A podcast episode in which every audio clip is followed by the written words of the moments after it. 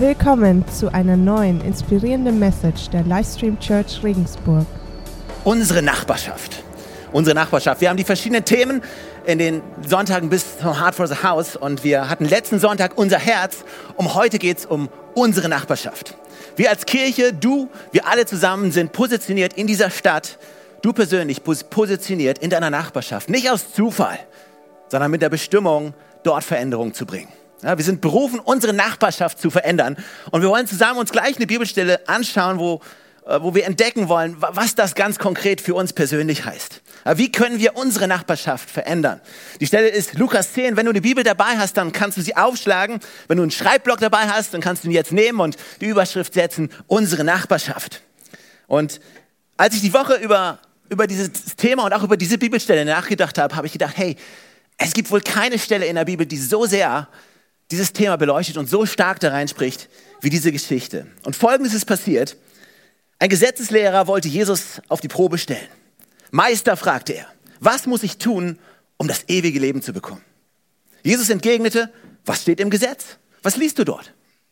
Er antwortete, du sollst den Herrn, deinen Gott, lieben von ganzem Herzen, mit ganzer Hingabe, mit aller deiner Kraft und mit deinem ganzen Verstand. Und du sollst deinen Nachbarn lieben wie dich selbst sind die Worte von Jesus selber, als Jesus mal gefragt wurde, hey Jesus, warum, worum geht's wirklich? Was ist das Wichtigste?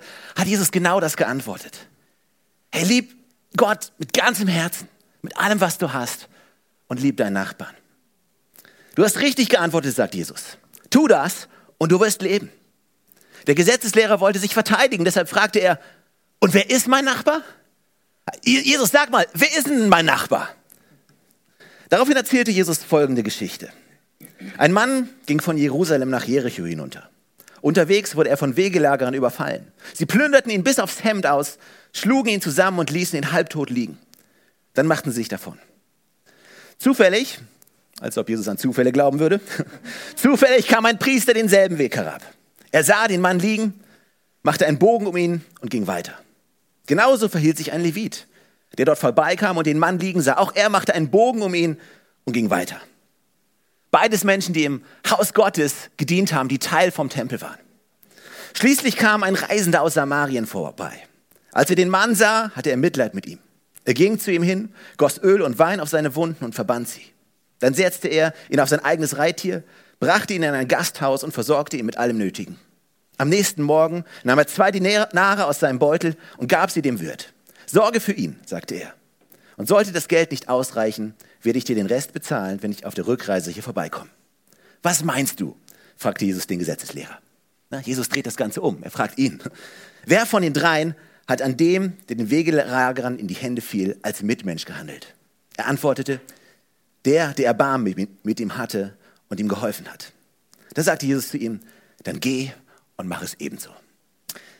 Jesus, wir danken dir dafür, dass wir berufen sind, einen Unterschied machen zu können in unserer Stadt, in unser, an unserem Ort, wo du uns hingestellt hast.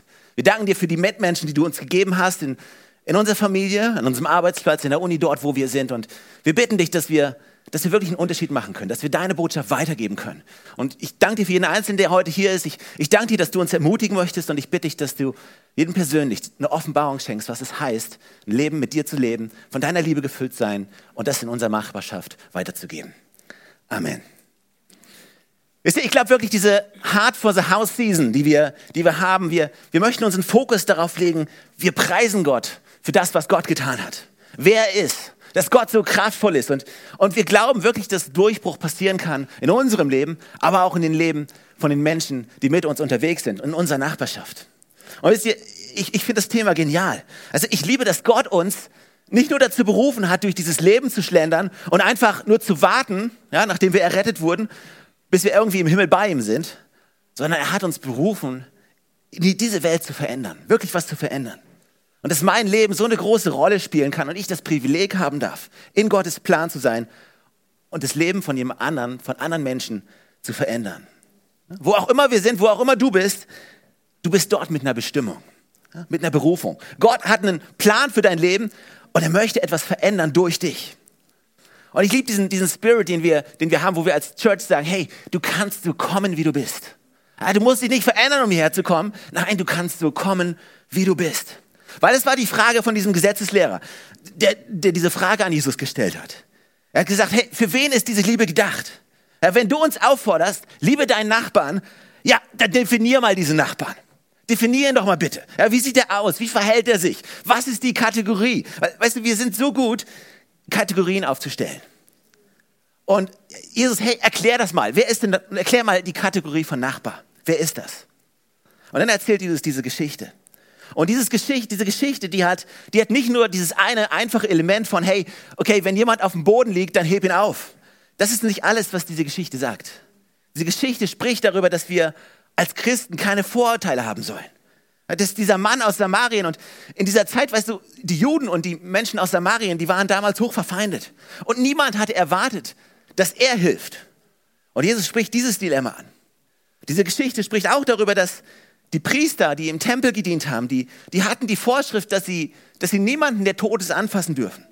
Und wenn das passiert ist, dann, dann sind sie unrein und dürfen eine ganze Zeit lang im Tempel nicht dienen. Das heißt, deshalb waren die im Zwiespalt. Ja, soll ich da jetzt hinlaufen? Und was ist, wenn der Mann tot ist? Dann, dann habe ich ein Riesenproblem. Vielleicht ist es besser, dass ich meine Reinheit bewahre und einen Bogen um die Person mache. Weil äh, es könnte sonst irgendwie schwierig werden für mich. Und dieses Dilemma spricht Gott an. Und das kennen wir auch als Christen. Ich meine, wie häufig stehst du in der Spannung? Soll ich da jetzt hingehen? Es gibt allein viele Leute, es gibt viele Christen, die, die sagen, hey, du darfst nicht auf die Duld gehen. Du darfst das nicht unterstützen. Und Jesus spricht dieses Dilemma an und sagt, hey, was ist wichtiger? Deine Reinheit und dass du okay bleibst? Oder geht es darum, die Hand auszustrecken in Bereiche, wo, wo vielleicht sonst noch niemand zuvor war? In Dunkelheit, wo kein Licht ist, in Hoffnungslosigkeit. Und Jesus spricht das an. Und diese Frage, die von dem Gesetzeslehrer kam, war, er jetzt kategorisier doch bitte mal diesen Nachbarn. Und das Bild, was Jesus malt, ist, er sagt, also, wenn diese Kategorie Nachbar uns irgendwo landen lässt bei einer Person, die vor uns auf dem Boden liegt und die halbtot ist, an dem wir vorbeigehen, dann haben wir alles verpasst. Dann haben wir alles verpasst von dieser Liebe und von dieser guten Nachricht, von diesem Evangelium. Wenn diese Liebe, die wir erfahren haben von Gott, uns zu irgendeiner Gruppe von Auserwählten uns macht, die uns einen gewissen Status gibt, der uns absondert von irgendjemand anderem und unsere Hände in die Taschen bleiben und wir nur noch auf unseren Weg schauen, was vor uns liegt und die Person neben uns, die ist am Sterben, dann hat diese Liebe ihren Zweck verfehlt.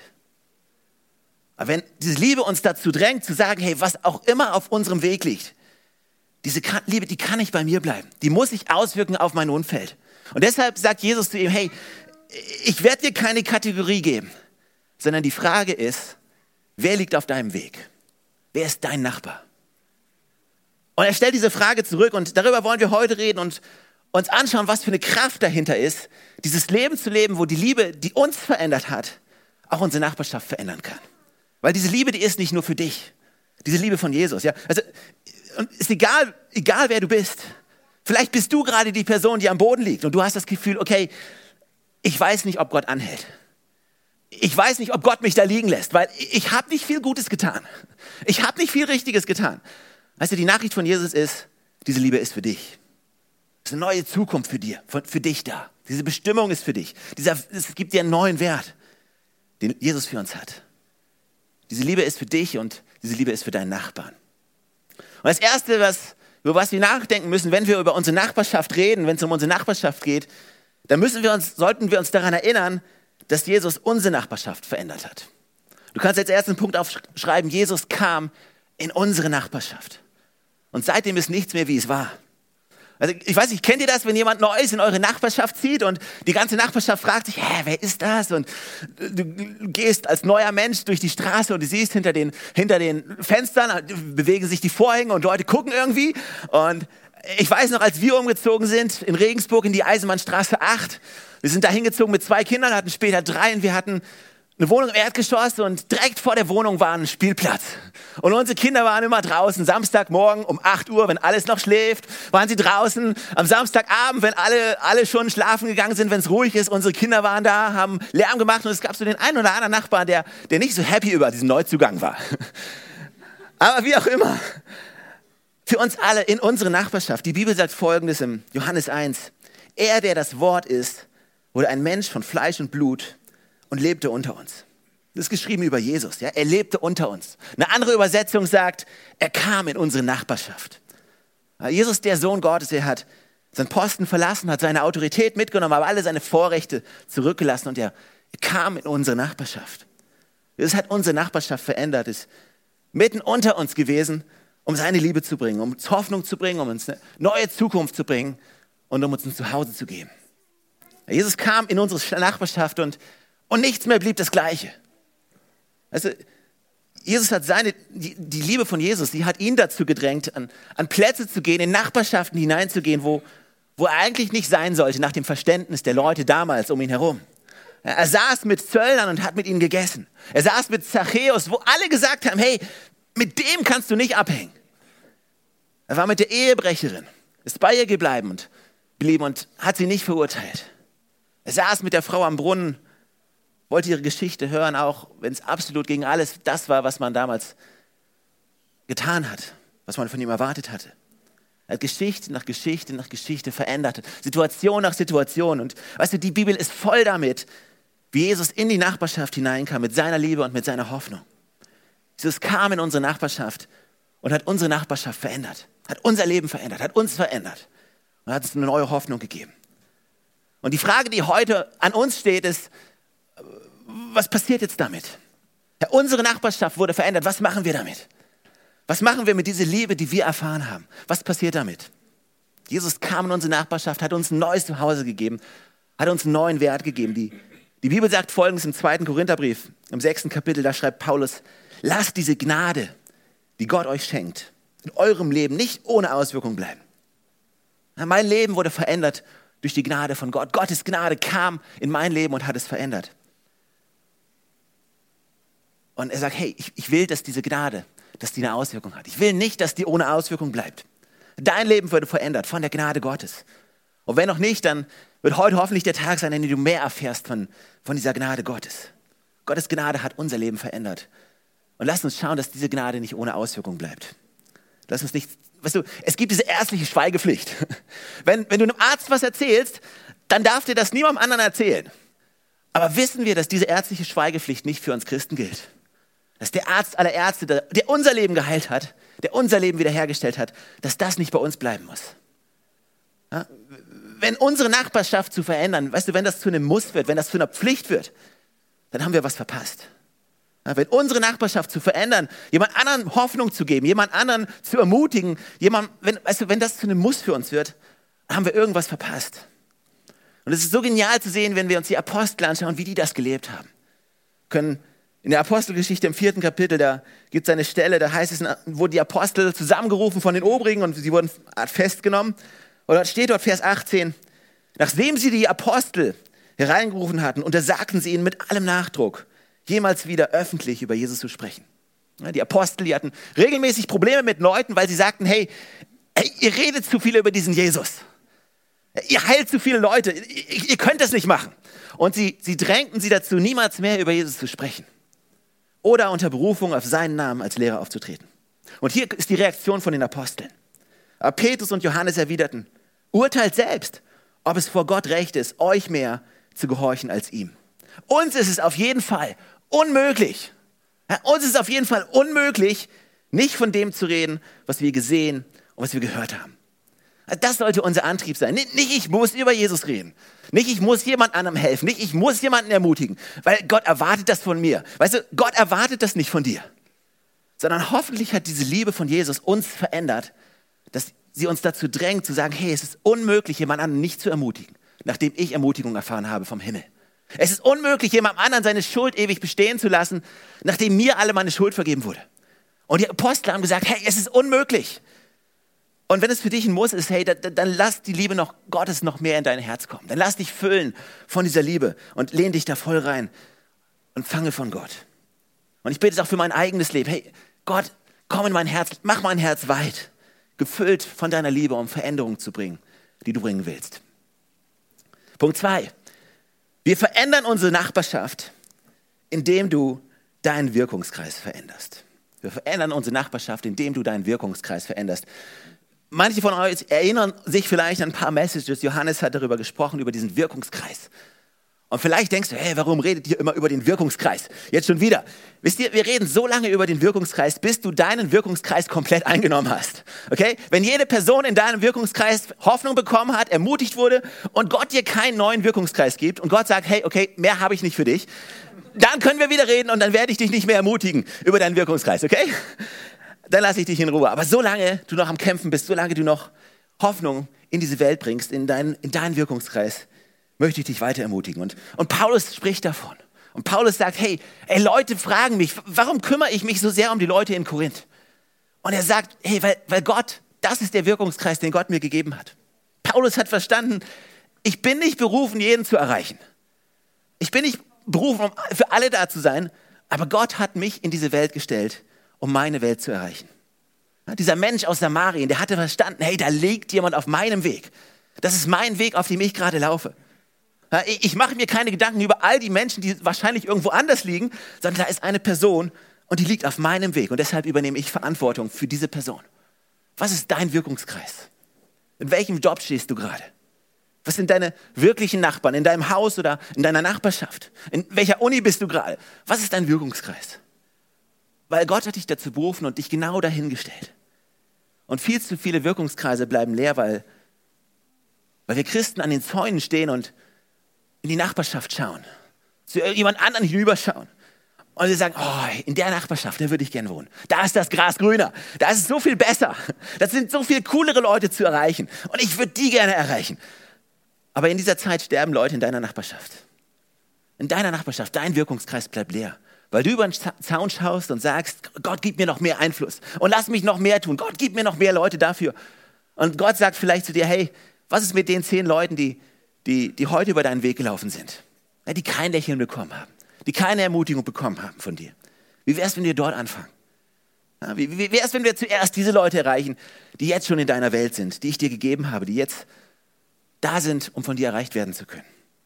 Wenn du Student bist, dann kannst du sagen, hey, Gott gibt mir mehr Möglichkeiten, die Studenten um mich in meinem Umfeld zu erreichen und von denen zu erzählen, von diesem Gott, der mein Leben verändert hat, in sie Hoffnung zu bringen, Liebe reinzugeben. Und das ist genau die Kraft, wenn wir erkennen, hey, was ist unser Wirkungskreis? Und vielleicht bist du auch jemand, der sagt, okay, ich bin eigentlich total am Boden. Ich, ich habe eigentlich, ich kann nicht mehr. Ja, es, das Leben, es, ich bin ausgepowert. Ich kann absolut nicht mehr. Und irgendwie fühlt sich das Leben, ich fühle mich, als wenn ich irgendwie in einem Gefängnis bin. Ich fühle mich nicht so, als ob ich irgendwie, als ob ich einen Wirkungskreis habe, den ich einnehmen kann. Aber weißt du, vielleicht, vielleicht, vielleicht sind diese Grenzen, die du jetzt siehst, die dir vorkommen wie ein Gefängnis, vielleicht ist das eher, sind das eher die Abgrenzung einer Plattform. Vielleicht ist es eher eine Plattform.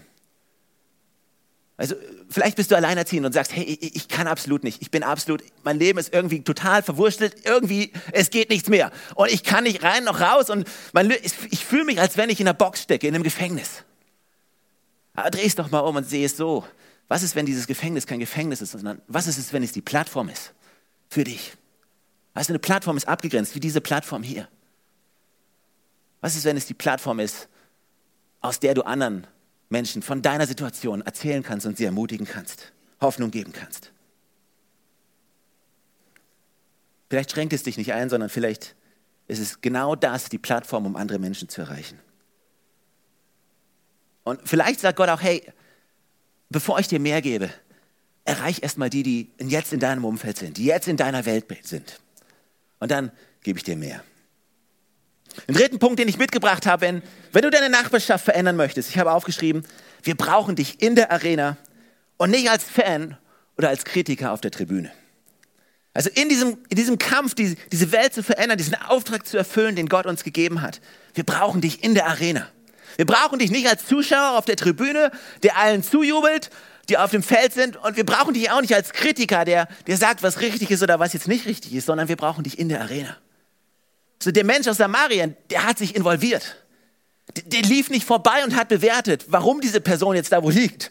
Warum sie jetzt falsche Entscheidungen getroffen hat. Warum sie überhaupt diesen Weg alleine gegangen ist. War aber sehr wahrscheinlich dumm. Das braucht keiner. Also die Welt braucht niemanden, der ihr sagt, warum sie am Boden liegt diese Welt braucht niemanden, der ihr die griechische Bedeutung von dem Wort Straße äh, nahe bringt. Das braucht niemand, sondern die Welt braucht jemanden, der sagt, Ich bin in der Arena. Ich helfe dir, ich strecke die Hand aus, ich überlasse es Gott zu urteilen, ich überlasse es Gott zu richten. Walk for Freedom. Ja, letzte Woche. Wir brauchen dich nicht als Fan und auch nicht als Kritiker. Wir brauchen dich in der Arena. Wir brauchen dich mitlaufend auf der Straße. Weil nur zusammen, weißt du, nur zusammen können wir diese Welt erreichen. Und du bist die Strategie, um deine Nachbarschaft zu erreichen, diese Stadt zu verändern. Also um die Städte, wenn du nicht aus Regensburg kommst, um deine Stadt, aus der du kommst, um die zu verändern. Du bist die Strategie, ich bin die Strategie. Und wir brauchen jeden Einzelnen. Gott braucht jeden Einzelnen, dass du deinen Platz einnimmst. Weil Gott hat einen Plan für diese Welt. Gott sieht diese Welt und er sagt, hey, ich will diese Welt retten, ich will diese Welt verändern, ich will diese Welt heilen und ich will dich dafür benutzen. Du bist der eine. Warte nicht darauf, dass du bereit bist. Warte nicht dafür, dass du endlich an einen Punkt kommst, wo du sagst, okay, Gott, jetzt bin ich bereit. Das Zeichen, was für immer über deinem Leben stehen wird. Ich habe es mitgebracht. Haben wir das Bild? Das wird für immer über deinem Leben stehen. Baustelle. Und manche von euch sitzen hier und sagen, was, jetzt, ehrlich? Ja, für immer? Yes, für immer. Wenn du darauf wartest, dass du fertig bist, um anderen Leuten zu helfen, dann viel Spaß, Leute im Himmel zu erreichen, okay? Aber wenn du sagst, Gott, ich bin eine Baustelle, hey, ich weiß, ich bin nicht fertig. Und wenn du mein Leben anschaust und sagst, hey, benutz mich. Wir als Livestream Church, wir gehen jetzt ins sechste Jahr nächstes Jahr. Und weißt du, wie wir reingehen ins nächste Jahr? Wir gehen als Baustelle. Wir gehen als Baustelle ins nächste Jahr. Und sorry, dass ich das sagen muss, ich wollte es euch nicht verheimlichen, aber mein Leben ist eine Baustelle. Ich bin eine Baustelle. Wir alle sind Baustellen. Aber es ist okay. Und dann zu sagen, Gott, wir schauen nicht weg von uns. Und es ist okay, dass wir Baustellen sind, weil du arbeitest an uns und du veränderst uns. Aber das hält uns nicht zurück, unsere Arme auszustrecken zu anderen, die Gott noch nicht kennen. Weil Gott braucht jeden Einzelnen. Mein letzter Punkt, den ich mitgebracht habe, das Keyboard kann kommen. Das ist nicht der letzte Punkt. Deine Verantwortung ist es nicht, die Welt zu retten, sondern die Saat zu streuen. Deine Verantwortung ist es nicht, die Welt zu retten, sondern die Saat zu streuen. Worauf wartest du noch? Weißt du, deine Aufgabe ist es nicht, die Welt zu retten. Du bist nicht der Messias. Deine Verantwortung ist, du musst nicht alles lösen, sondern die Saat auszustreuen. Jede Hoffnung, die du hast, jeden Glauben, die du hast, jede Zuversicht, die du hast, Woche für Woche zu bringen. Und weißt ich bete ehrlich, dass jeder von uns nächsten Sonntag wieder hier mit leeren Taschen herkommt und sagt, Gott, ich habe alle Hoffnung abgegeben. Ich habe allen Glauben weitergegeben. Ich habe alle Zuversicht weitergegeben. Füll du mich neu, damit ich die nächste Woche genauso wieder rausgehen kann und das Gleiche tun kann. Damit ich neu ausstreuen kann, was du mir gegeben hast, was du in mich hineingesetzt hast. Weil diese Welt braucht die Saat, die du in deinen Taschen hast. Und jemand anders verhungert, wenn du nicht das, was Gott dir gegeben hat, dieses bisschen Hoffnung, auch wenn es vielleicht nicht viel ist, dieses bisschen Glauben, dieses bisschen Freundlichkeit, was du in deinen Taschen hast, wenn du es nicht weitergibst um die, an die Welt um dich herum. Also wie wäre es, wenn wir anfangen würden zu streuen? Und in diesem Leben, weißt du, jeden Morgen neu zu sagen, Gott, ich habe nicht viel, aber ich weiß, dass du die Menschen so viel mehr liebst als ich. Ist die größte Ermutigung für mich manchmal, dass ich weiß, hey, Gott liebt die Menschen um mich herum viel mehr, als ich sie jemals lieben kann. Gott liebt deine Nachbarschaft viel mehr. Und wenn ich nur das Kleinste tue, hey, wow, Gott, Gott kann das benutzen. Er nimmt es und macht was Großartiges davon. Und dann können wir voller Zuversicht, und wir brauchen Mut dafür, ja? dann können wir voller Zuversicht die Möglichkeiten nutzen. Wenn es da eine Möglichkeit für ein Gespräch gibt, jemandem zu helfen. Wir hatten gestern Help. All das können wir nutzen, um Menschen von dem weiterzugeben, was wir in unserem Leben erfahren haben. Und wir geben Gott etwas, womit er arbeiten kann. Und manchmal ist es vielleicht komisch und manche Gespräche, die ich führe, sind manchmal komisch. Das Beste sind Flugzeuge. Ja? Du sitzt eine Stunde neben der Person und die Person kann nicht weg. vielleicht fängst du das Gespräch komisch an. Ja? Auf dem Weg nach München im Flieger sagst du zu deinem Nachbarn, ja, bist du auch unterwegs nach München? Guckt sich an, ja, wohin geht das Flugzeug? Manche Gespräche fängst du vielleicht komisch an, aber Gott sagt, es ist okay, ich mache was damit. Das ist vielleicht nicht viel, aber okay. Und weißt du, das Ende von dem Gespräch muss nicht immer gleich ein Übergabegebet sein vielleicht hast du keine Ahnung, was die Person mit dem macht, was du übersprichst. Vielleicht hast du keine Ahnung, was passiert, aber ich glaube, dass Gott was, was tut mit dieser Saat. Und vielleicht kommt noch Person nach Person nach Person zu, dieser, zu diesem Menschen und spricht mit ihr und erzählt ihr das Gleiche und irgendwann lernt sie Jesus persönlich kennen. Als ihren Retter und kriegt, bekommt dieses Leben, was, was Gott sich für diese Person wünscht. Keine Ahnung, aber deine, deine Aufgabe, unsere Aufgabe ist es, diese Saat zu streuen. Ein Bibelvers zum Schluss. Und damit spricht Gott zu uns allen. Jesaja 60, die ersten beiden Verse. Da steht, mache dich auf, werde Licht, denn dein Licht kommt. Unser Licht kommt. Und die Herrlichkeit des Herrn geht auf über dir. Wir kennen Gott. Gott, wir haben Gott an unserer Seite. Denn siehe, Finsternis bedeckt das Erdreich und dunkel die Völker. Aber über dir geht auf der Herr und seine Herrlichkeit erscheint über dir. Weißt du was, diese, diese Diskussion mit Gott, wo du hinkommst und sagst, hey Gott, ich schaue mein Leben an, ich kann keinen Unterschied machen. Mit meinem Leben, ich kann keinen Unterschied machen. Weißt du was? Diese Diskussion wirst du nie gewinnen. Die wirst du nie gewinnen. Wenn du sagst, hey, ich bin schwach, aber er sagt, meine Gnade ist alles, was du brauchst, denn meine Gnade kommt genau in deiner Schwachheit zur vollen Auswirkung. Du sagst, es ist nicht möglich.